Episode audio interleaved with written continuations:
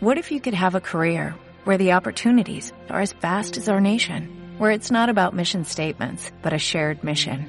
At U.S. Customs and Border Protection, we go beyond to protect more than borders, from ship to shore, air to ground, cities to local communities. CBP agents and officers are keeping people safe. Join U.S. Customs and Border Protection and go beyond for something far greater than yourself. Learn more at cbp.gov/careers. El don de la oportunidad no lo tiene cualquiera. Son las 7. De la noche al día, Miguel Ángel Dasguani.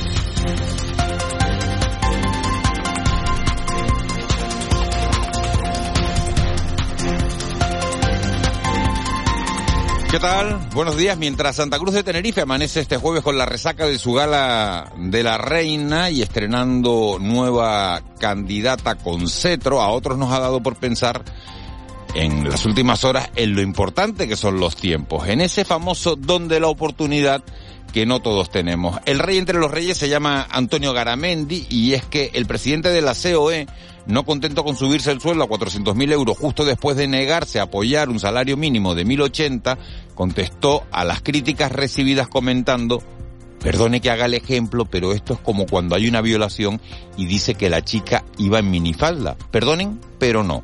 No acepto pulpo como animal de compañía. Uno lo oye y se pregunta qué tendrá que ver la velocidad con el tocino y si no había otra comparativa más acorde a su cuestión. Oportuno o poco oportuno ha sido también el exdirigente de Podemos, Alberto Rodríguez, metiendo el miedo en el cuerpo el Día Mundial del Cáncer Infantil a los usuarios del tranvía. Dice Rodríguez, ahora en Drago, que uno de los motivos del paro previsto por los trabajadores es la presencia de un agente cancerígeno en las vías y en el entorno de las paradas. Se refiere el portavoz de Drago a la sílice cristalina, agentes cancerígenos en un medio de transporte que desconociendo ese detalle usamos 60.000 personas cada día. El tercer don de la oportunidad se lo dejamos en exclusiva a Netflix, que con la inflación más alta de la última década en España ha decidido que justo este sea el momento para poner un sobrecoste en la cuota, en la cuota mensual de todos los abonados que pagamos a medias compartiendo contraseñas. No hace falta ser un genio para saber lo que va a pasar cuando uno compara datos. El estándar de Netflix son 12,99 euros al mes. La cuota básica de HBO, 8,99, 4 euros menos que son 48 euros menos al año. 8,99 también se paga por Disney Plus y 4 euros más barato, 4,99 al mes, tiene como tarifa el Prime Video de Amazon. No es que el IPC marcara en enero un 5,9 en España y un 6,3 en Canarias. Es que no todos somos el Barça que le podemos regalar millón y medio de euros al número dos de los árbitros. Darse de baja de Netflix es una cuestión de dignidad, de no sentirnos estafados. De la noche al día, Miguel Ángel Dasguani. 7 y 2. Vamos con los titulares que marcan la crónica de este jueves 16 de febrero. Caja 7 te ofrece los titulares del día. El gobierno de Canarias asegura que no transige con ningún caso de corrupción. El presidente Ángel Víctor Torres ha dicho que el Ejecutivo no comulga con ningún caso de supuesta corrupción. Recuerden que permanecen detenidos el exdirector general de Ganadería del gobierno canario, Taiset Fuentes, y un general de la Guardia Civil retirado por una operación antifraude con subvenciones europeas a productos de alimentación. Hay también un diputado nacional del PSOE supuestamente implicado, Juan Bernardo Fuentes, que ha dimitido. La secretaria de organización del PSOE, Nira Fierro, ha recordado que la destitución del director general de ganadería se produjo ya el pasado mes de junio por cuestiones meramente de gestión en un momento de crisis del sector ganadero con el problema del precio de la leche. Eh, lo que ha pasado después no tiene que ver con, lo que pasaba en ese momento, tiene que ver estrictamente con eh, su gestión en el área de ganadería, que en un momento muy complejo pues entendíamos eh, que no se estaba llegando de la manera que el gobierno debía llegar a un sector tan eh, necesario y tan complejo a la vez. Y desde el Grupo Parlamentario Nacionalista Canario han pedido una comparecencia del gobierno para explicar lo sucedido. El portavoz de Coalición Canaria, José Miguel Barragán. Pedimos una comparecencia en base a la información periodística que está saliendo, que esas supuestas comisiones, ese supuesto chantaje que se estaba haciendo, se estaba haciendo con subvenciones o con ayuda del gobierno de Canarias, ¿no? Allá al, al implicar al gobierno de Canarias o que supuestamente salían de aquí o que esas visiones eh, de si se hacían o no inspecciones salían de aquí del gobierno de Canarias, pues eh, hemos pedido una comparecencia en principio para que el gobierno nos informe qué es lo que sabe. Y Antonio Morales ha confirmado ya que concurrirá ha confirmado oficialmente que concurrirá a las elecciones, a la candidatura como candidato a la presidencia del Cabildo de Gran Canaria en las elecciones del próximo 28 de mayo. Ya es actual presidente del Cabildo de Gran Canaria y ahora ha anunciado que se presentará a las elecciones de mayo porque le sigue ilusionando el proyecto de Coisla que defiende el grupo de gobierno que encabeza. Morales ha expresado su disposición a afrontar los retos de un nuevo mandato en el Cabildo Gran Canario. Ese modelo de Coisla que defendemos es absolutamente imprescindible y a mí me ilusiona, me anima a poder darle continuidad y que podamos eh, afianzar una propuesta que nació con mucha ilusión y que debe avanzar para propiciar alternativas para nuestra isla. Y según el último informe del BBVA, la economía de las islas continuará creciendo este año. Y pese al aumento de precios, el BBVA prevé que la economía del archipiélago crezca un 2,8% este año y un 3,3% el que viene. Buenos datos que también afectarán al empleo. Según este informe, podría crearse 69.000 puestos de trabajo en los dos próximos años. Esto reduciría la tasa de paro hasta el 14%. El economista jefe de la entidad es Miguel Cardoso un crecimiento entonces que debería de mantenerse este año eh, pues alrededor del doble de lo que vemos en el conjunto de España y de consolidarse este escenario pues tendríamos la creación de casi 70.000 puestos de trabajo y una reducción significativa de la tasa de, de paro. Y atentos hoy al tiempo porque el hielo y la nieve provocan el cierre de carreteras en Tenerife y Gran Canaria. En Tenerife, debido a la presencia de nieve y hielo en la calzada, el Cabildo Tinerfeño ha cerrado todos los accesos al Parque Nacional del Teide. Además, en Gran Canaria están cortadas la Gran Canaria, la vía Gran Canaria 134, desde el punto kilométrico cero hasta el cruce con la Gran Canaria 130 y la Gran Canaria 135 debido a las condiciones climáticas adversas y la presencia de nieve y hielo en la calzada. El Cabildo avisa de que no se reabrirán estas vías hasta que no pase temporal y sea seguro circular. Es importante decir que se ha aprobado por unanimidad la nueva ley de cultura. El Pleno del Parlamento ha aprobado por unanimidad una proposición de Ley de Sistema Público de Cultura para 2030. Canarias destinará al menos el 2% del presupuesto anual. Juan Márquez es el viceconsejero de, Cultura del Gobierno de Canarias. Esta no es una ley de derechos culturales, pero sí es una ley que ofrece las garantías para que esos derechos de la, a la cultura por parte de la ciudadanía se puedan ejercer de manera efectiva. Hoy Canarias, además, es la primera comunidad autónoma, el primer territorio del Estado que blinda el presupuesto de cultura hasta llegar a un mínimo del 2% en el año 2030. Terminamos hablando de carnaval porque Adriana Peña Fumero es la nueva reina del carnaval de Santa Cruz de Tenerife 2023. Con lo que ya podemos decir, Lauta, Santa Cruz de Tenerife ya, ya tiene nueva reina. Ah, me siento súper feliz, súper orgullosa y súper contenta de la familia Castro. Nos vamos a Lisboa todo el equipo. Lo están escuchando equipo, nos vamos a Lisboa todos. Los amo. Se van a Lisboa porque ese es el título de la fantasía. La joven Adriana Peña ha alcanzado el primer puesto entre 15 candidatas a reina de la fiesta chicharrera en representación del centro comercial Añaza Carrefour, una fantasía del diseñador Santi Castro. Adriana Peña fue la elegida por el jurado y como ya se hizo en la pasada edición, también por la votación popular representada por el público presente en el recinto y el que seguía el espectáculo por televisión. En Caja 7 valoramos a esas personas que lo dan todo por sacar su vida, negocios y sueños adelante. Con un plan para que solo te preocupes de lo importante. Seas joven, autónomo, tengas nómina o pensión. Para hacerlo fácil, ya estamos nosotros. Consulta condiciones en cajasiete.com. 7 y 8, vamos ya con la actualidad del mundo del deporte que viene marcado por ese escándalo que destapaba ayer la cadena SER. El Barça habría pagado 1,4 millones de euros al vicepresidente de los árbitros, a Enrique Pérez Negreira. ¿Por qué se los pagaba? Bueno, pues por informes sobre cómo pitaban otros compañeros suyos, por informes verbales, entre los años 2016 y 2018. Después dice Hacienda que Enrique Pérez Negreira no tiene ninguna declaración diciendo que habría cobrado dinero por asesorar sobre el arbitraje de algunos compañeros. Así que hay un lío monumental montado del que se va a seguir hablando, no solo portada hoy de los periódicos deportivos, sino también de El Mundo y El País. En lo estrictamente deportivo, el Madrid le ganó 4-0 al Elche anoche, se coloca otra vez a 8 puntos del Barça en, en la Liga, hubo partidos de, de Champions, el Borussia Dortmund dio la sorpresa y le ganó al Chelsea 1-0, los británicos van a tener que esforzarse para remontar en la vuelta y el Benfica le ganaba, los portugueses le ganaban al Bruja 0-2 a domicilio.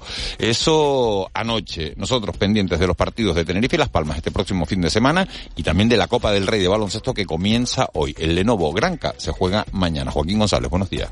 Hola, buenos días Miguel Ángel. Hoy arranca la Copa del Rey de baloncesto que se disputa en Badalona y lo hace con los dos primeros partidos de cuartos de final. Real Madrid-Valencia y Barcelona-Unicaja. Mañana será el turno de los nuestros ya que se medirán el Canarias y el Gran Canaria, con lo que nuestro archipiélago tiene asegurado un equipo en la ronda de semifinales. El conjunto claretiano viajó ayer hasta tierras catalanas y hoy lo hará el Lenovo Tenerife, el cuadro aurinegro. En fútbol, la Unión Deportiva Las Palmas, el líder de la segunda división, continúa preparando el choque que le medirá en tierras madrileñas al Leganés pasado mañana sábado. Hoy habrá entrenamiento y a la una de la tarde comparecerá ante los medios de comunicación el técnico Francisco Javier García Pimienta. También habrá trabajo en la mañana de hoy para el Club Deportivo Tenerife. Los blanquiazules recibirán el sábado en el Heliodoro Rodríguez López al Mirandés con la intención de volver a la senda del triunfo tras la última derrota sufrida en Granada. Para cerrar con el fútbol, les contamos que la Unión Deportiva Las Palmas cayó eliminada de la Copa del Rey en categoría juvenil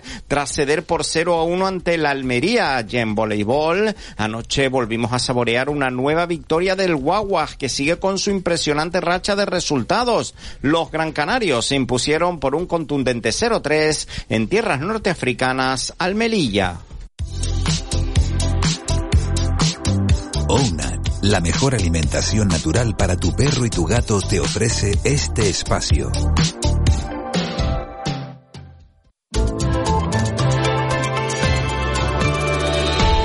7 y 11, Edgar Cedrés, buenos días de nuevo. Buenos días, Miguel Ángel. Hablamos de la previsión del tiempo y a través del 616-486-754 nos van llegando un montón de mensajes. Nos dicen que, por ejemplo, en la Matanza, en Tenerife, 10 grados y medio, dice que bien vendrían unos churros con chocolates para combatir el frío y la cola de la, de la TF5. Nos llegan también informaciones desde Santa Brígida, en Gran Canaria.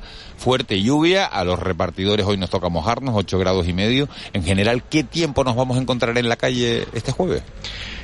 Pues vamos a tener un jueves de tiempo inestable, marcado por una dana que queda pues a esta hora de la mañana posicionada en el entorno de Lanzarote y Fuerteventura. Genera fuerte inestabilidad en el archipiélago, especialmente en las islas orientales y Tenerife, y hemos tenido nieve en cumbres de La Palma, de Tenerife y también ha nevado en las cumbres de la isla de Gran Canaria. A esta hora de la mañana siguen esas precipitaciones en forma de nieve, especialmente en la isla de Gran Canaria, y es por allí donde tenemos los chubascos más intensos asociados pues a esa descarga fría eh, de esa dana. En principio no van a ser precipitaciones generalizadas hoy en todo el archipiélago, serán en forma de chubasco, afectarán principalmente a las islas orientales, a Lanzarote, Fuerteventura, a la isla de la Graciosa. También, seguirán a lo largo de la jornada en la isla de Gran Canaria y se reactivarán a partir del mediodía asociadas a nubosidad de evolución, también en puntos de Medinías del sur y del este de Tenerife, puntos del sur y del este de la isla de Gran Canaria. Y tampoco son descartables algunos chubascos dispersos en zonas altas y del norte del Hierro, de la Gomera o en la isla de La Palma será difícil disfrutar de numerosas horas de sol, quizás el ambiente más soleado en zonas costeras. Temperaturas frías, por ejemplo, tenemos menos 4 grados en las cumbres de La Palma y de Tenerife hasta hora de la mañana, en torno al cero, a los 0 grados o el grado negativo en las cumbres de la isla de Gran Canaria. Y hoy las máximas difícilmente en la costa van a llegar a los 20 grados en, a primera hora de la tarde. Tenemos vientos de componente norte, en general moderados, perderán intensidad durante la tarde y todavía hay que extremar la precaución en el mar porque llegan series de olas por mar de fondo del norte-noroeste que superan los dos metros y medio de altura. Edgar, eh, la previsión para, para este viernes, para, para mañana y el que se va a echar gente a la calle en muchas islas con el tema de, del carnaval. Sí, en principio, pues esta zona de inestabilidad va a tender a desplazarse hacia el nordeste a retirarse hacia el Golfo de Cádiz. Todavía la mayor inestabilidad mañana quedará principalmente concentrada en el entorno de Lanzarote. No es descartable la presencia de alguna tormenta en el entorno de la isla durante la madrugada. Y bueno, el viento va a seguir de componente norte-noroeste y con esta situación mañana las precipitaciones quedarían concentradas en el norte de las islas. Sé que muchos están pendientes pues del carnaval durante la noche en la, en la capital Gran Canaria y bueno, hay previsión de que pueda llover en general de forma débil durante la tarde-noche por el norte de la isla de Gran Canaria. Bueno, nos van llegando muchos mensajes. Las carreteras de Gran Canaria me decís que estaban cortadas, las de la cumbre. ¿Por hielo o por nieve? Por nieve, por nieve. Hay varios vídeos que ha subido el, el Cabildo y se ve, aprecia una capa de nieve pues, a partir de unos 1.700 metros de altitud. 1.700 metros de altitud, las carreteras cortadas, lloviendo en Santiago de, del Teide también, nos cuentan, a 5 grados de temperatura en Guamasa, dice buenos días, qué frío. También nos muestran termómetros con 7 grados de temperatura en, en esa zona de, de, Tenerife. En Fuerteventura cielo fresco, o sea, cielo fresco no, cielo despejado y la temperatura fresca en, en la isla de Fuerteventura, en Parque, en Parque Holandés. Así que bueno, esa es la, situación que nos estamos encontrando y bueno, vamos a estar pendientes de, del, de, los próximos días. En el cruce de Arinaga nos cuentan también, el termómetro marca 12 grados. Hace frío, hace frío en la calle. Uno lo nota. Cuando sale uno en la moto por la mañana va, va notando que, que hace ese frío. Edgar Cederes, muchísimas gracias. Te vemos en la tele a qué hora? Sí, sobre las 8 menos 10 más o menos. 8 menos, 8 menos 10 no, no te han cambiado la hora, ¿eh? No, 8 menos 10 ahí... y después, y después otra vez a qué hora? ¿A mediodía te toca? Sí, a sobre las 3 y media después del, del Telenoticias 1. Vale, pues coge, coge fuerzas, vale, que tienes un día largo. Un saludo, buen Hasta día. ahora, Edgar. Desde que Kira y Toby comen Ounat, todo ha cambiado. ¿Será por sus ingredientes naturales y de proximidad? ¿Será porque todas sus recetas incorporan carnes o pescados frescos? Será. Ounat. O-W-N-A-T. Alimentación natural de verdad para perros y gatos. Laura Otero, 112, muy buenos días. Hola, buenos días. ¿Cómo han transcurrido las últimas horas? Bueno, pues hoy tenemos que hablar de un accidente no demasiado grave que ocurrió a última hora de ayer en Tenerife, en la autopista del sur, en Los Cristianos. Una colisión de dos vehículos que obligó al SUC a asistir al menos cuatro heridos, todos con lesiones de carácter leve, salvo uno, una mujer que presentaba traumatismos de carácter moderado. Todos fueron asistidos por la ambulancia y trasladados a los centros sanitarios de la zona sur. Por lo demás, de momento la mañana está comenzando con tranquilidad y sin incidentes importantes, pero sí es verdad que hemos recibido varias alertas de vehículos que han tenido ya problemas a la hora de acceder a algunas vías, tanto de Tenerife como de Gran Canaria, por placas de hielo en la calzada. Hablamos en el caso de Gran Canaria, como también apuntaba la, la Agencia Estatal de Meteorología en la intervención de ustedes previa, en la Vega de San Mateo, en algunos puntos de Galdar también y en Tenerife esta madrugada tanto Cruz Roja como los bomberos tuvieron que intervenir en, en, las carreteras del Parque Nacional del Teide en Tenerife porque algunos vehículos tuvieron problemas. Así que desde el 112 pues reiteramos la precaución en las carreteras sobre todo en el día de hoy y evitar los accesos a las cumbres sobre todo en las islas de La Palma, Tenerife y Gran Canaria donde efectivamente pues están produciendo estas precipitaciones, ¿no? Bueno, pues máxima prudencia, Laura. Muchísimas gracias por actualizarnos la, la información. Buen día y, y, eso, prudencia sobre todo para, para todos los, para todos los ciudadanos, para todos los oyentes. Muchas gracias. Buen día. Igualmente para todos, un saludo. Saludos. 7 y 17, nos vamos al contrapunto. La protección de las vacunas contra la COVID-19 pierde efectividad con el paso del tiempo. Es fundamental el refuerzo a los cinco meses de la última dosis para evitar la gravedad de la enfermedad. Pide cita en el 012 o en la APP Mi Cita Previa del Servicio Canario de la Salud. Vacúnate. Gobierno de Canarias.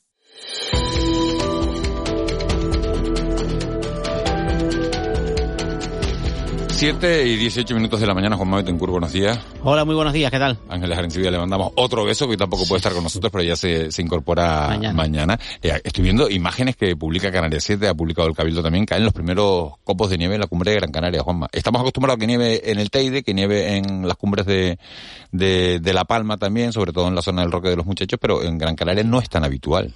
Es que ya nos había anunciado ayer Vicky Palma, yo no le hice mucho caso y salí por la noche un rato sin paraguas y tal, y, y en Las Palmas llovió fortísimo anoche. ¿eh? Así que, que no me extraña, o sea, ya nos avisó que esta semana iba a haber precipitaciones y, y, descenso de temperaturas, y eso a nivel de, de, cierta de cierta cumbre, ¿no? Es verdad que, que las cumbres de Gran Canaria están, están ahí, ahí, es un fenómeno menos, menos, menos frecuente, ¿no?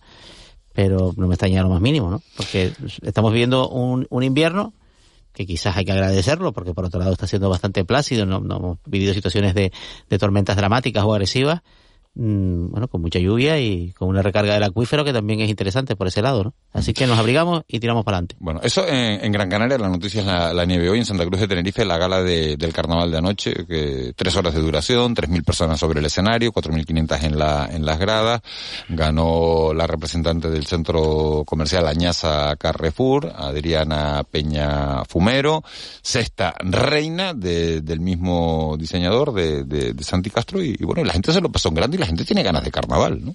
Muchísimas, muchísimas. Creo que lo, comentábamos ayer con, con, el, concejal de, fiestas, ¿no? Que el hecho ya de que en los concursos el nivel de venta de entradas hubiera sido pues muy superior al de otros años, creo que anticipa una fiesta también muy potente en la calle, ¿no? Y respecto a la gala, eh, que no la vi entera, ayer escuché unas declaraciones de Enrique Camacho donde decía que, que esta era una gala que se puede ver entera o no, porque son efectivamente casi tres horas, que por cierto cuadró muy bien la previsión de tiempo que... Sí, 2.47 habíamos dicho aquí, ¿no? Eh, había dicho Alfonso Cabello por la mañana en estos micrófonos que iba a durar la gala, que la tenía minuta 2.47 y más o menos duró eso, tres horas. Sí, sí, eh, fue, fue, fue un éxito y creo que, mm, bueno, aquí cada uno tiene su percepción, percepción personal, en lo que yo vi una gala brillante, brillante, muy bien ejecutada y muy, muy bien desarrollada en torno al tema del carnaval, ¿no? La gala fue en el fondo un musical eh, y, y, Nueva York, entre otras, entre a otras muchas cosas, lo, asociamos con, con, con, con, con, los, con los musicales y, y, con los musicales hechos en la calle, con, con, con baile en la calle, con muchísimas personas, con, con un dispositivo muy, muy importante y, y, y con actuaciones de, de mucho nivel. Así que una nota alta para la gala y para su director pues. Enrique Camacho en su despedida, porque es la última gala que va a ser. ¿Es la última? ¿Ya lo, lo, he dicho ya que, era la última? Sí, sí, lo ha anunciado él. Bueno, pues eh, felicidades a, Enrique Camacho por ese espectáculo, también a nuestros compañeros, a Laura Afonso y a, y a Alexis Hernández por, por la magnífica conducción de la gala y, y, sobre todo a la reina, ¿no? Que es la, va a ser la, la que represente a, a, Santa Cruz de Tenerife en, en, durante todo este año. Vamos a estar muy pendientes también de, de las reinas de cada una de las islas. En Las Palmas de Gran Canaria ya saben que tiene más, más, más fuerza la gala de Draca que la gala de la reina, pero también es muy importante la gala de, de, la reina y en cada una de las islas. Arrecife la elegía el otro día, las vamos a ir contando aquí en los micrófonos de, de Canarias Radio. Nuestra primera eh, llamada de la mañana tiene un poco que ver con, con el carnaval, pero le voy a preguntar a Carmen Guillén, que es la delegada de la Agencia Tributaria en Canarias, si le gusta el carnaval. Señora Guillén, muy buenos días. Eh, buenos días. ¿Es usted carnavalera? Eh, yo soy poco carnavalera, fíjate. ¿Ah, sí? veo las cosas y eso, pero sí, no, no soy muy, muy carnavalera. No se disfraza. Pero vamos, las galas las veo, y, pero no soy de salir de mogollones nunca, ¿eh? A mí me gusta salir y tal, pero no soy, no, no me he integrado todavía, mira que llevo años aquí y todavía no estoy así. Hay, mucha gente de aquí que, que, también coge y coge carretera y manta y se va para el sur y pasa unos días estupendos de, de, playa y otros que se van a esquiar y hay gente que se echa a la calle. Esto que tienen que, tiene que ser para, antes, sí. Para, para todo. Bueno, señora Guille, no le hemos llamado por el, por el carnaval, sino porque desde, desde ayer los contribuyentes con, con ingresos inferiores a, a 27.000 euros anuales pueden solicitar, eh, y lo van a poder hacer hasta el 31 de marzo, un cheque de 200 euros. Es un dinero destinado para las familias más más, vulnerables. Y me gustaría preguntarle, eh, ¿quién tiene derecho a pedir la ayuda y quiénes están excluidos? Pues a ver, en principio tienen derecho a pedir la ayuda todas aquellas personas que el año pasado, o sea, en el año 2022, tuviesen residencia eh, eh, habitual en España, ¿vale? Tal y como lo dice la ley de renta.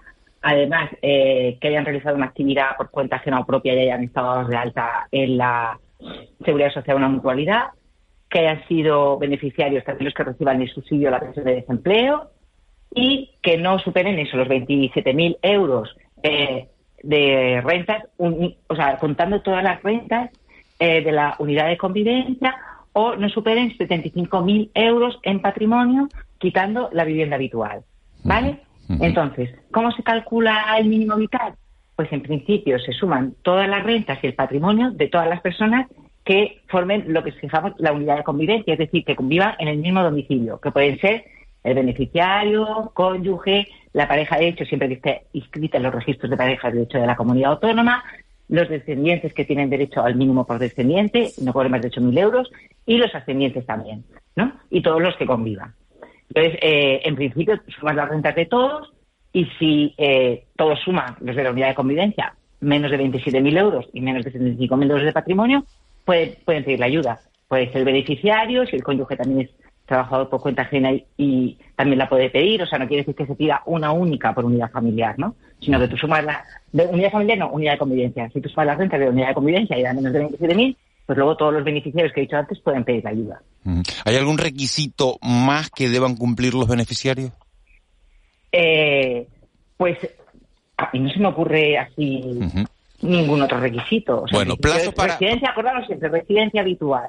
Eh, que estén, que, bueno, que, que cobren el desempleo, estén desde la seguridad social y, y que estén en la unidad de convivencia con ese límite ro- de renta. Cuando tú me preguntabas antes que quién no puede pedirla, por ejemplo, pues bueno, yo creo que se ha, se ha dicho la- los pensionistas, tanto que cubren una pensión de la seguridad social, por ejemplo, no de, de, de un régimen general o régimen especial tampoco, los que perciban el mínimo vital y lo- aquellos que eh, cual- eh, hubieran sido administradores de una sociedad mercantil en el año 2022. Esos son, están excluidos de, de la ayuda. de Vale. Plazos para solicitar la ayuda y dónde la tramitamos. A ver, pues mira, el plazo empezó ayer, eh, 15 de febrero, acaba el 31 de marzo. Se pide a, traba- a través de la sede electrónica de la agencia tributaria, de la página web. Es un formulario que hay ahí que es muy, tienes que entrar con clave PIN, o sea, con una identificación digital. Clave PIN, certificado electrónico, DNI digital.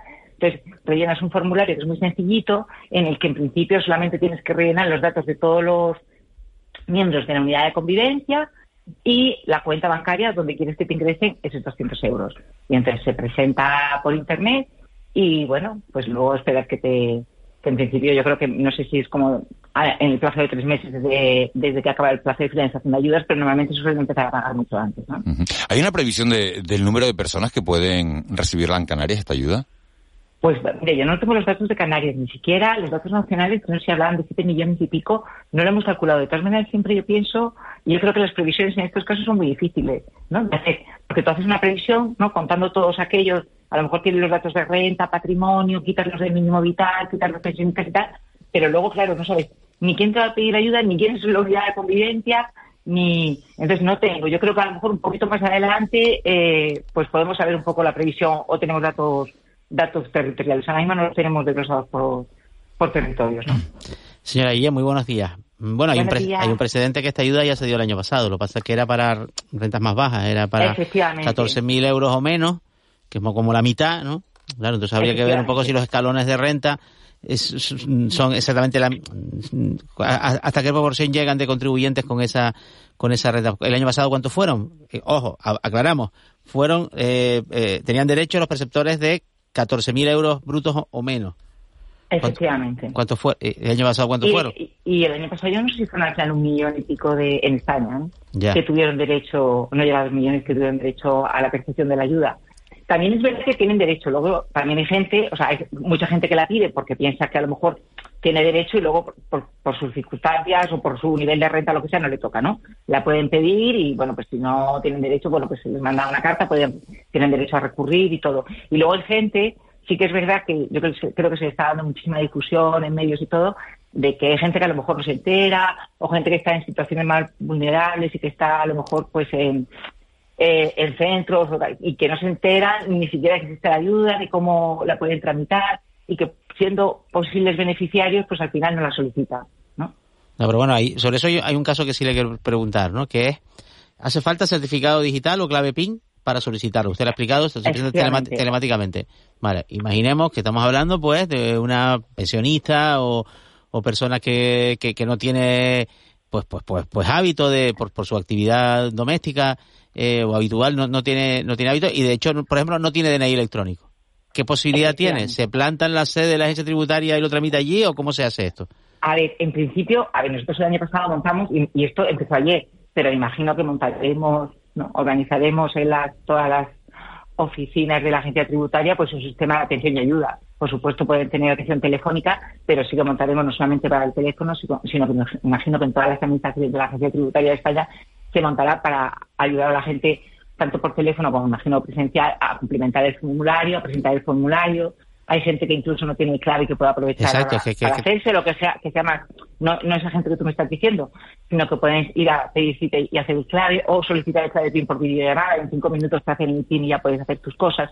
Pero los que no, seguro que les montamos un sistema para, para atenderlos y asistirlos a todos. Y bueno, se publicitará efectivamente las, las vías de asistencia y siempre telefónica y presencial, bueno, para poder pedir una cita para lo que una cita previa para lo que sea, pero si no, si quieren les atenderemos y les ayudaremos a, Se- presentar se lo- y a presentar el formulario. Se, se lo digo porque la, la, la, la obtención del DNI electrónico a través de la agencia tributaria y luego, de, por ejemplo, de la Fábrica Nacional de la Moneda y Timbre, tiene su... No se puede, se puede hacer, no digo ver, yo que sea, pero tiene, Siempre- tiene su complicación. Sin embargo, la cita previa eh, presencial, no, no la quiero yo meter a usted en un lío ni, ni obligarla a, meter- a- a montar un dispositivo que eh, la cita previa presencial en la, en la agencia tributaria, por lo menos la experiencia que tiene uno en Canarias, funciona muy bien. Sí, es verdad.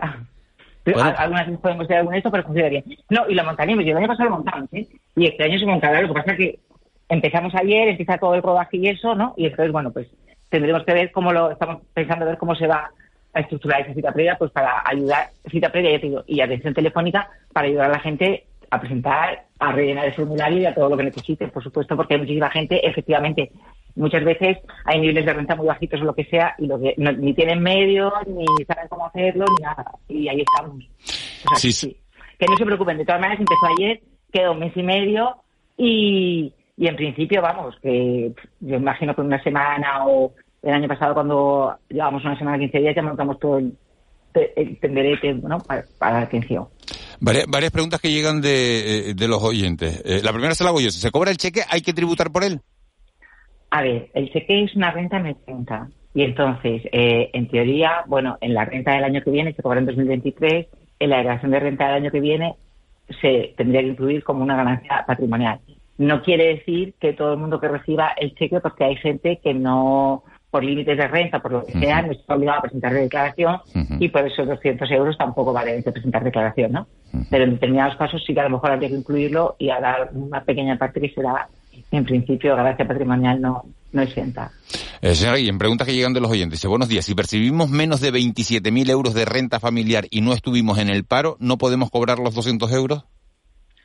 Hombre, eh, las, los requisitos es que la gente tiene que estar o tiene que haber percibido el paro o tiene que estar eh, haber realizado una actividad por cuenta ajena o propia o eh, y estar dado de alta en el correspondiente en la seguridad social o una mutualidad.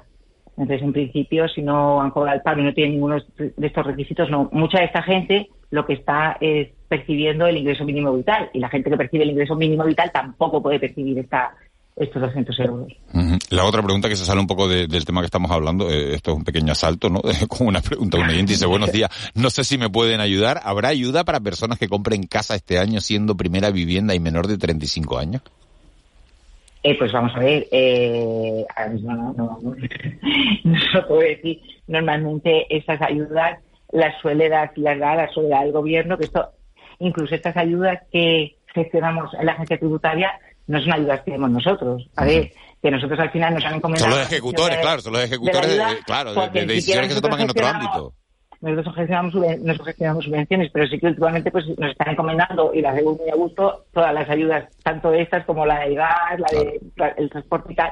Entonces, bueno, pues lo que legislen y luego nos digan, pues esto lo gestionáis vosotros o no, pues nos encargamos, ¿no? Pero no. Sí, señora Guillén, hay una cosa que me llama la atención y es el plazo para el pago, ¿no? Porque claro, esto es como una ayuda urgente, 200 euros, la inflación, la cesta de la compra, es como para llenar el carro del supermercado, por decirlo de alguna manera, ¿no? Y claro, eh, lo que fija es que a partir de la resolución favorable, es decir, a partir de que ustedes dicen eh, este, este, esta unidad familiar tiene derecho a la ayuda, el plazo de pago es de dos meses, no se puede agilizar. Porque, en fin, ver, esto no es una cuestión de la declaración de la renta que tú dices, bueno, pues tienes todo el año para que te devuelvan, si te sale a devolver, claro. Pero, si no, esta es una cuestión que tiene que ver un poco con una situación de, de- de- de cierta premura. A ver, nosotros tampoco, es verdad que, nos- o sea, que empezará a pagar cuando el momento que digan que se empieza a pagar. Es verdad que siempre ponen estos plazos, pero ya le digo yo que el año pasado que también ponían plazos, Ajá. en 15 días la gente había recibido, muchísima muy gente había recibido el pago de la ayuda y, y las ayudas estas que habían salido antes, pues yo que sé, del, de la, del también ponían unos plazos y se estaban pagando, bueno, en nada, ¿no? O sea, que yo creo que en principio ponen unos plazos porque nunca se sabe, ¿no? Mm, Hay que organizar todo el todo, pero yo creo que está todo y que la gente pues eh, la, la pedirá y que no va a tardar dos meses muchísima gente, en, sobre todo aquellos que, que, que está claro que tienen derecho además, que la percibirá mucho más, más Por, su- por supuesto, esta ayuda es compatible con otras que se están que están en vigor, como como la de los 100 euros mensuales para las familias de los hijos de 0 a 3 años y demás. Sí, por supuesto, está, es compatible con estas ayudas, incluso con las eh, ayudas que da la comunidad autónoma, eh, la renta de inserción, que dan las comunidades autónomas, con el ingreso mínimo vital no, pero con el- las otras ayudas sí. Con el ingreso mínimo vital no es compatible. No. Bueno, pues, Pues Carmen bueno, Guillén, las eh, hay, hay mucha gente además que percibe efectivamente la renta de comunidades autónomas y con eso sí que es compatible, ¿no? O con esas ayudas que dice, llamamos el DAMA, las ayudas por de niños menores o las de los rentas de estos por familia, las ayudas por familia numerosa, todo eso todo es compatible, ¿vale? Carmen Guillén, delegada de la Agencia Tributaria en Canarias, muchísimas gracias por haber estado con nosotros esta mañana, por haberle dado a los oyentes todas esas explicaciones de, de este, bueno, pues, eh, de ese servicio público que prestan ustedes y ese servicio público que prestamos nosotros contándole a los oyentes, en este caso, eh, con rentas, con ingresos inferiores a, a 27.000 euros anuales que pueden solicitar desde ayer y ya lo saben hasta el 31 de marzo ese cheque de, de 200 euros, bueno, pues que está destinado a, a esas familias que lo necesitan, a esas familias vulnerables. Carmen Guillén, muy amable, muchísimas gracias. Muchas gracias. Mira, solamente decir una cosita. Sí, claro. Eh, se puede entrar en la sede electrónica de la agencia tributaria, está ahí lo primero que se ve grande, ayuda a 200 euros y allá nos pueden ver toda la información. Está eh, las preguntas frecuentes te cuentan todo. Tenemos ahí un tríptico donde hay un resumencillo de todo, cómo hay que hacerlo, preguntas frecuentes sobre quién tiene derecho, no tiene derecho, cómo tiene que hacerlo. Entonces, que la gente además que quiere informarse, aunque sea, está también el formulario, por supuesto, para rellenar, Sí, y todo, sí. pero la, la gente que quiere informarse, que entre de- además en la página de la agencia tributaria y vea un poquito ahí todo, ¿vale? Pues perfecto, esas preguntas frecuentes, página web de la agencia tributaria, ya Sí, tienen esa- esas la dudas. primera, sí, en grande. Pinchar en, en la parte que pone eh, ayuda de 200 euros. Efectivamente. Carmen Guillén, muchas gracias. Muchas gracias, buen día. Buen día. 7 y 35 minutos de, de la mañana. Queríamos contárselos en primera persona con, con Carmen Guillén porque, porque al final es una información muy útil, de, eh, de gran utilidad para muchas personas. Vamos a ver si finalmente se, se sabe, se puede valorar el número de, de personas que tienen derecho a esa ayuda en Canarias. Vamos ahora con, con una de las noticias políticas de, que se producían en, en, en las últimas horas. Se había comentado mucho sobre esa posible alianza de la Asamblea Herreña, dirigida por, por David Cabrera, y, y la agrupación socialista Gomera de, de Casimiro Curvelo, y bueno, ayer se hacía público, de manera oficial, ese anuncio, esa alianza entre estas dos formaciones políticas. Tenemos comunicación esta mañana con David Cabrera, que es el, el presidente de la Asamblea Herreña. Señor Cabrera, muy buenos días. Hola, buenos días, Miguel Ángel, buenos días a todo el equipo. ¿Qué, qué persiguen ustedes con, con, con este acuerdo? Porque es raro, ¿no? Que, eh, eh, que a unas elecciones se, se presenten, o por lo menos no, no tenía yo constancia, que se presente una agrupación herreña por un lado, una asamblea herreña en este caso, eh, con, con un partido de La Gomera, ¿no? Con implantación eh, y surgido en la isla de La Gomera. ¿Qué persiguen ustedes con este acuerdo? Bueno, eh, lo que hicimos ayer fue pues rubricar un, acuerdo político de, intenciones futuras, eh, en este caso, como bien dice el acuerdo, la, la Asamblea Reña va a concurrir de manera en solitario a las elecciones, a la circunscripción insular de la isla del Hierro y evidentemente la agrupación socialista Gomera a la circunscripción insular de la Gomera. Y el compromiso es de trabajo, de apoyo y colaboración para si finalmente conseguimos la representación en el Parlamento de Canarias con los cuatro diputados que pueden conseguir esta alianza, pues conformar un grupo parlamentario a posteriores de los resultados electorales, ¿no? Pero eh, como, como decimos en el acuerdo, cada una de las formaciones políticas concurrirán en solitario en, en sus islas. ¿no?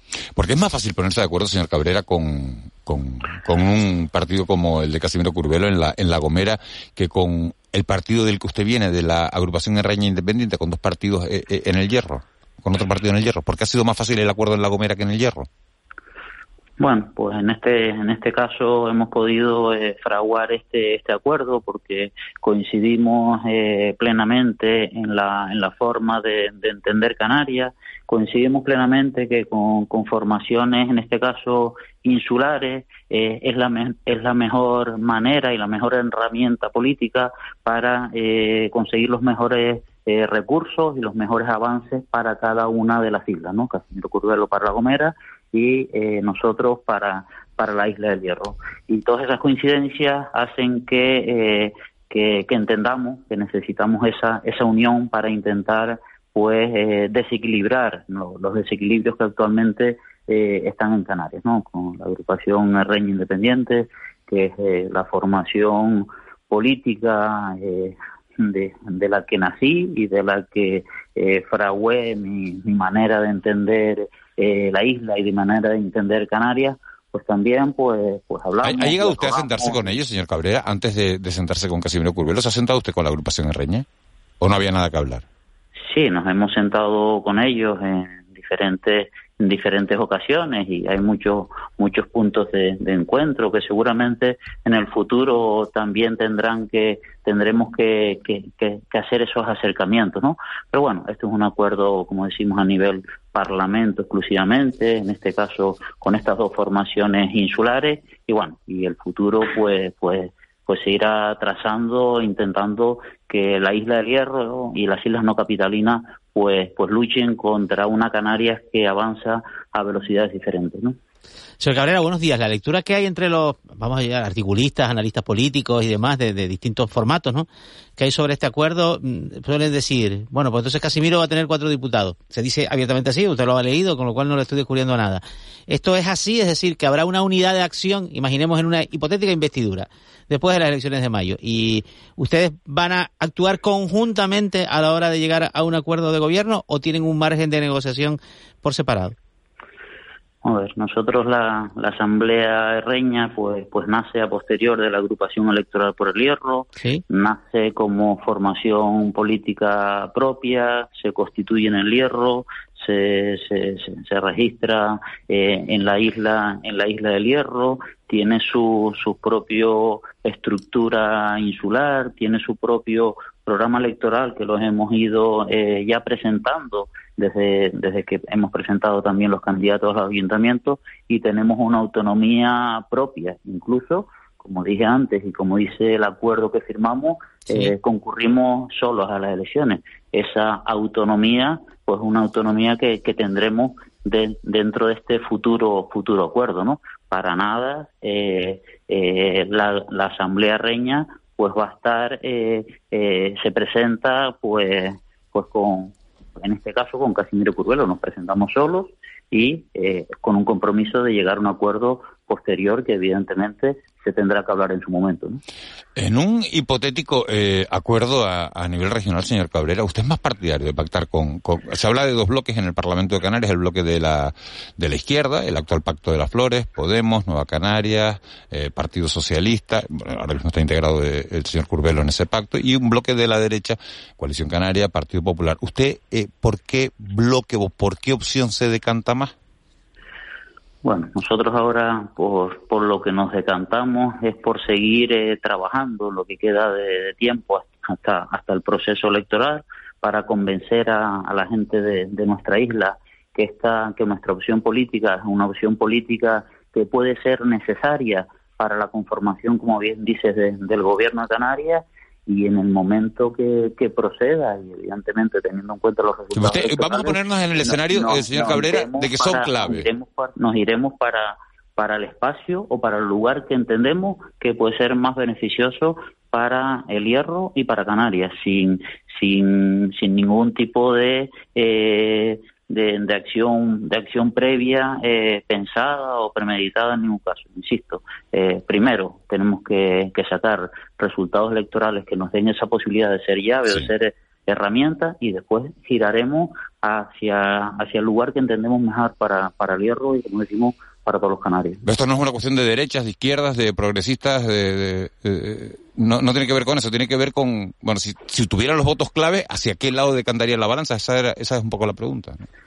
Pues nuestra formación política, pues, pues no, no tiene, no tiene límites, no tiene puertas cerradas, una formación política totalmente abierta. Creo que eso puede ser una ventaja referente a otras a otras formaciones eh, de, que se presentan en, en, la isla del Hierro, principalmente, evidentemente, las formaciones estatales, y eso nos hace eh, tener eh, diferentes diferentes posibilidades, ¿no? Y con toda claridad y contundencia eh, viraremos hacia hacia aquel lado que, que interese más a la isla del Hierro, ¿no? ¿Qué, ¿Qué, opciones creen que tienen de obtener el escaño? Porque esta alianza un poco es fundamental si obtiene, si ustedes o sea, me refiero a ustedes, Asamblea de Reña, obtienen un, un, un, diputado, ¿no? Y hay tres diputados en lisa por la Isla del Hierro y vamos a decir que hay cuatro aspirantes. Los que ya tienen escaño, que son el Partido Socialista, Agrupación Rey Independiente y el Partido Popular, y ustedes, que, que las elecciones al Cabildo sacaron un resultado hace, con la agrupación de electores hace, hace cuatro años. ¿Qué opción real, señor Cabrera, ve usted de, de, de sentarse en el Parlamento en junio próximo? Bueno, eh, como si, si vemos los, los últimos resultados electorales, que, que, bueno, que tampoco son escenarios diferentes hace algo más de tres años y medio y ahora, como sabemos, pues pues, pues dos partidos sacaron en torno a, mil, a 2.200 votos, como fueron el Partido Socialista y la agrupación Reino Independiente en ese momento con una alianza con Coalición Canaria, eh, pues el Partido Popular pues 1.164 votos, es decir, que si, y después otras formaciones políticas como, como Nueva Canaria. Pero claro, pero ustedes al Parlamento no fueron, al Cabildo sí, y ahí sacaron, eh, corríjame si me digo, más votos que, que, que la HI. Sí, nosotros sacamos 1.500 1500 votos en ese caso al Cabildo Insular del Hierro y con, con algo de con algo menos de, de 1.100 votos se puede conseguir. Con, sí, sí, sí, le estamos oyendo, sí, señor sí, Cabrera. Perdón, con algo en torno a, mil, a 1.100 votos se pueden conseguir un, un diputado por, por la Isla del Hierro y ese es el objetivo que nos que nos marcamos no eh, vamos en esta ocasión pues candidaturas también como sabemos a los ayuntamientos y al cabildo y eso entendemos nosotros que nos puede dar una visión eh, insular más, más potente, ¿no? Una última pregunta, señor Cabrera. ¿En qué van a centrar usted la, la campaña de aquí a, a, a, al 28 de mayo?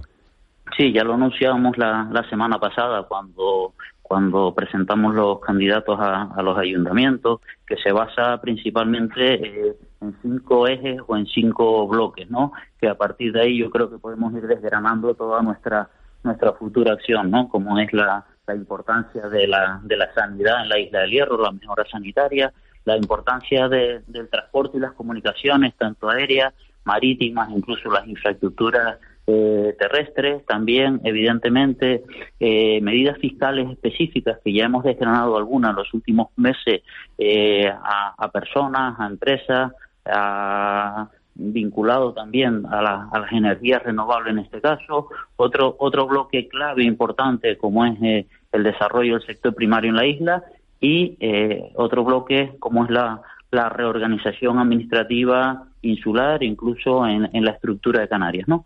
Creo que en esos cinco bloques pues caben eh, toda la parte social que, también conlleva pues ese, ese, ese trabajo ¿no? que estamos realizando. Y lo haremos y lo hacemos con, con toda la humildad del mundo, a pie de calle, a pie de camino, a pie de, de, de bar, eh, cerca de la gente y oliendo, oliendo siempre a pueblo, ¿no?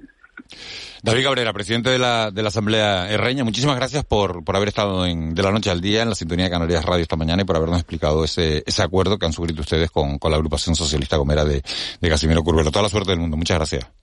Muchas gracias, un abrazo para todos. Un abrazo, un abrazo grande. 7.46 minutos de, de la mañana. Antes de irnos al, soni al sonido del día y al y a ese boletín de las 8 de la mañana, vamos a hablar de, de otro asunto de, de, que se ha hablado, bueno, pues en todo el mundo, en toda Europa, en España, lógicamente también en, en Canarias, eh, porque tiene que ver con el mundo de la televisión, de ese consumo de, de series, de películas a través de, de las plataformas de, de streaming. Ya saben ustedes que, que Netflix, que es una de las grandes de, del mercado, ha anunciado, la plataforma tiene 223 millones de, suscriptores en todo el mundo, pero 100 millones de ellos, de esos suscriptores, utilizan el servicio eh, sin pagar o pagando una parte al titular de la, de la cuenta. Eh, Netflix está cobrando aproximadamente unos 12 euros 99 en España al mes por, por el acceso al servicio. Es la, bueno, la, la, tarifa estándar y hay gente que, bueno, dice, bueno, pues yo te doy 6 euros y tengo yo también una clave y, y la utilizamos los dos y así pagamos a media y así no se nos encarece tanto. Claro, esto lo ha decidido la compañía unilateralmente. Rubén Sánchez, secretario general de Facua Consumidores en Acción. Muy buenos días. ¿Qué tal? Muy bueno. ¿Esto lo puede hacer la compañía así unilateralmente? Entiendo que si lo ha planteado es porque lo puede hacer y la pregunta es si los usuarios tenemos alguna defensa ante esta situación. Bueno, realmente lo puede hacer, eh, son condiciones contractuales que pueden cambiar. Otra cosa es que, primero, tenemos, digamos, dos instrumentos, ¿no? El, eh, en primer lugar estaría el hecho de que no es la única plataforma, aunque evidentemente tiene sus películas en exclusiva, el consumidor puede optar por otras plataformas que no planteen este tipo de problemas y que permitan compartir contraseñas con terceros. Eh, las hay en vídeo, las hay en audio y mientras siga así su política comercial, pues posiblemente haya usuarios que decidan irse de Netflix y pasarse a otras. Eh, la cuestión es si el resto de plataformas van a acabar haciendo lo mismo, ¿no? Porque eh, esto lo hace precisamente alguien que tiene cierto nivel de hegemonía en el mercado, tiene tanto número de clientes que le merece la pena pegar ese cambio, perder unos cuantos, pero al final acabar ganando más dinero. En segundo lugar estaría el hecho de que hubiera unas condiciones contractuales por las que se permitiera, eh, digamos, compartir contraseña y fueran contratos de duración de un año. Pero mm, realmente hoy por hoy en Netflix el consumidor se puede dar de baja en cualquier momento, se puede dar de baja cualquier mes, no se impone un año de permanencia, no se impone un año de cumplimiento de condiciones, con lo cual es simplemente un contrato de tracto sucesivo que el consumidor va renovando mes a mes tácitamente porque no se da de baja, con lo cual no hay un compromiso, digamos, a futuro, ni a un año, ni al infinito, ni a ningún plazo, de permitir las mismas condiciones que existían con anterioridad. O sea, ustedes no ven como Asociación de Consumidores motivos para protestar. para protestar, por supuesto. Eh, protestemos, a Netflix le dará igual, pero protestemos yéndonos, dándonos de baja, y entonces a lo mejor a Netflix no le dará tanto igual. La cuestión es si va a haber muchos consumidores que van a irse de Netflix. Esa bajada en el nivel de clientes de la compañía va a provocar que asuma que ha hecho algo que no gusta de forma muy generalizada y vuelva a la política anterior. ¿Eso va a ocurrir? Pues bueno, puede que sí, puede que no. el, consumidor el consumidor tiene el poder, señor Sánchez. El consumidor tendría ese poder, el de decidir que lo que hace Netflix es tan grave, si es que así se interpreta, que se va pero si no lo considera tan grave o les resulta tan importante, tan interesante tener Netflix pese a las nuevas condiciones eh, que se queda, pues entonces Netflix sabrá que aquí no pasa nada. Es que sencillamente así es como funciona el mercado. ¿Qué ha pasado en, otros países? En otros países, bueno, es que Netflix está llevando a cabo esta política a nivel eh, mundial. Eh, y yo creo que en otros países, pues lo que está pasando sencillamente es que el número de bajas de Netflix es inferior al aumento de beneficios que puede provocarle el que antes tres personas compartieran cuenta pagando una única cuota y ahora de repente de esas tres personas, pues a lo mejor hay en muchos casos dos que dicen, bueno, pues vamos a pagar dos cuotas, y el tercero dice, no, yo no lo quiero. Mm, eso es lo que puede estar ocurriendo. Sencillamente, o no hay suficiente bajada de clientes, o incluso hay un aumento en el número de clientes, que es lo que a fin de cuentas busca Netflix, que esos dos, tres, cuatro usuarios que solo tenían un pago de una cuota, se acaben convirtiendo en como mínimo dos usuarios. Le dará igual a lo mejor igual que los cuatro no paguen, pero que al menos dos de esos que no pagaban más que uno sí lo acaben haciendo y aumentará el nivel de, beneficio. Señor Sánchez, buenos días, pero, pero claro, es que ¿dónde, ¿dónde está la conducta irregular? o sea, el proceder irregular, en que Netflix ponga esta, esta, este, esta especie de muros, ¿no? Para evitar las cuentas compartidas, aunque, o en que 10 personas estén usando la misma cuenta, porque está la realidad, no nos engañemos. El otro día había una, un chascarrillo muy, muy gracioso en el Mundo Today donde decía que Netflix descubre que solo tiene un usuario en España, ¿no? ¿Eh? Y que había mm, varios millones pues de personas con, con la misma pues cuenta. Hay, Pues no hay irregularidad por ningún lado. Eh, Netflix es libre de hacer lo que quiera en esa política de permitir o no compartir contraseña y por otro lado el usuario es libre de dejar que un servicio que tiene contratado lo use un tercero. Yo soy libre de que si me voy a comer y me pido un menú, tú te comas parte de mi menú, yo soy libre de dejarte venir a mi casa a ver la tele, yo soy libre de dejarte usar mi correo electrónico si así lo planteara y yo soy libre de dejar que tú uses mis conexiones a plataformas de audio y vídeo. Otra cosa es que se plantee una limitación por parte de Netflix que fuera contraria al derecho, contraria al derecho del propio cliente, porque imagínate, em, te dijera que no puedes compartir contraseña, pero tú tienes una segunda residencia en una ciudad distinta y en esa segunda residencia no te dejara ver Netflix. Ahí sí podrías plantear que la política regulatoria no es eh, tener solamente Netflix en una ubicación geográfica, sino solo en un cliente, en un pagador.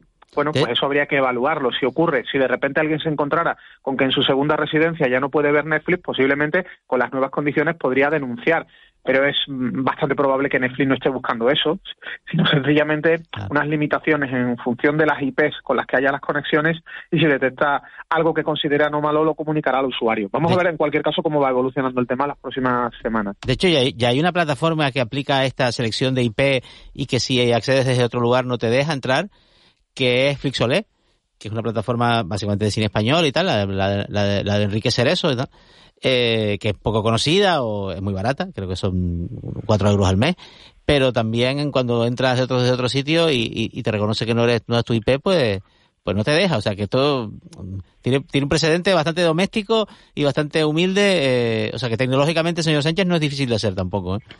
Claro, la cuestión es eh, qué dice el contrato, qué dicen las condiciones promocionales. Y si lo que dice es estrictamente legal, porque lo deja clarísimo, solo podrá usted usar Flixolé o, o tal eh, plataforma desde un único dispositivo que además no podrá cambiar a lo largo del mes. Pues si solo te permite desde un dispositivo, te tienes que aguantar. Otra cosa es que no te lo diga así, te plantee que solo una persona, solo el titular de la cuenta podrá usarlo y claro, el titular de la cuenta puede tener 100 dispositivos y puede tener una segunda residencia o irse de vacaciones a, a un punto geográfico distinto durante 15 días y quererse conectar en esos 15 días desde allí. ¿Cómo lo va a permitir Netflix? Pues habrá que estudiar, evidentemente. Cada caso, posiblemente lo que hace Netflix es bloquear conexiones permanentes. Es decir, alguien que durante semanas y semanas y semanas se está conectando desde una IP distinta, desde una ubicación geográfica distinta, y ahí sí que se, digamos, se cerciorara de que no es el mismo cliente, sino un tercero. ¿Usted cree que, el resto de plataformas van a esperar a ver cómo le va a Netflix para, para ver si hacen lo mismo, no? Pues seguramente, si es que esto siempre funciona así. Es igual que las plataformas de venta online de productos que ahora pueden mimetizar lo que hace Zara, lo que hacen las distintas empresas del grupo Inditex, que es que ya no permiten devoluciones de productos eh, en el plazo que antes daban por política comercial no permiten las devoluciones sin pagar el coste, a fin de cuentas, sí. de, del mensajero de vuelta, ¿no? Han estado experimentando, han logrado clientela, ahora hay un porcentaje de clientes de Inditex que compra online y han visto que como ya tienen al cliente, digamos, fiel, cautivo, pues le dicen, oye, ahora si quieres devolver, te lo tienes que pagar tú, la devolución, el gasto del, del mensajero, cosa que tampoco es ningún disparate, pero claro. que es un cambio importante cuando ya has captado al cliente. Esto es como antiguamente cuando los móviles los regalaban de verdad. Ahora no nos regalan los móviles, lo que nos aplican es un precio, quizás bonificado, quizás no, un precio a plazos, pero no hay un regalo. Antiguamente, a finales de los años 90, principios de los 2000, el móvil te lo regalaban, no tenías que pagar absolutamente nada por él porque estaban intentando implantar una tecnología. Nadie tenía móvil para convencernos de que lo usáramos, nos lo tenían que entregar gratis y cuando ya todos teníamos móvil gratis empezaron a meternos la, la idea de que había que o sea, renovar el equipo, etcétera. O sea que usted, usted, usted lo atribuye más a una estrategia premeditada de Netflix que a una reacción ante la proliferación de cuentas compartidas. Bueno, yo creo que, como, diría, como diría el ex convicto Rodrigo Rato, es el mercado, amigo. Sí, sí, está claro. Bueno, pues parece que los consumidores no tenemos mucho que hacer, señor Sánchez, ya prácticamente, no, porque, si, porque si al final... Que por lo menos la oferta es amplia, es lo único. La oferta es amplia, pero si a las demás compañías ven, las demás plataformas ven que a Netflix le va bien esto, al final acabarán haciendo lo mismo, sí. con lo cual se encarecerá el producto para todos, con lo cual todos acabaremos pagando más y el consumidor indefenso ante esta situación, ¿no? Bueno, realmente aquí el consumidor no puede hacer nada a nivel individual porque como individuo no va a solucionar nada, pero si de forma colectiva hay millones de consumidores que deciden darse de baja de Netflix, pues posiblemente Netflix rectifique. ¿Va a ocurrir eso? Probablemente no. Rubén Sánchez, portavoz de, Facua, eh, muchísimas gracias por habernos atendido esta mañana, por habernos situado, por habernos puesto los pies en el suelo con todo esto que está sucediendo con, con Netflix.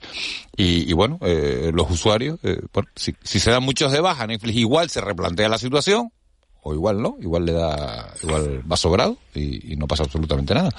Va a ser el consumidor el que tenga que tomar la última, la última decisión. Rubén Sánchez, secretario general de Facua, Consumidores en Acción. Muchísimas gracias por habernos atendido esta mañana. A, a vosotros, un abrazo. Un abrazo. 7 y 57 minutos de, de la mañana. Vamos con el sonido del día.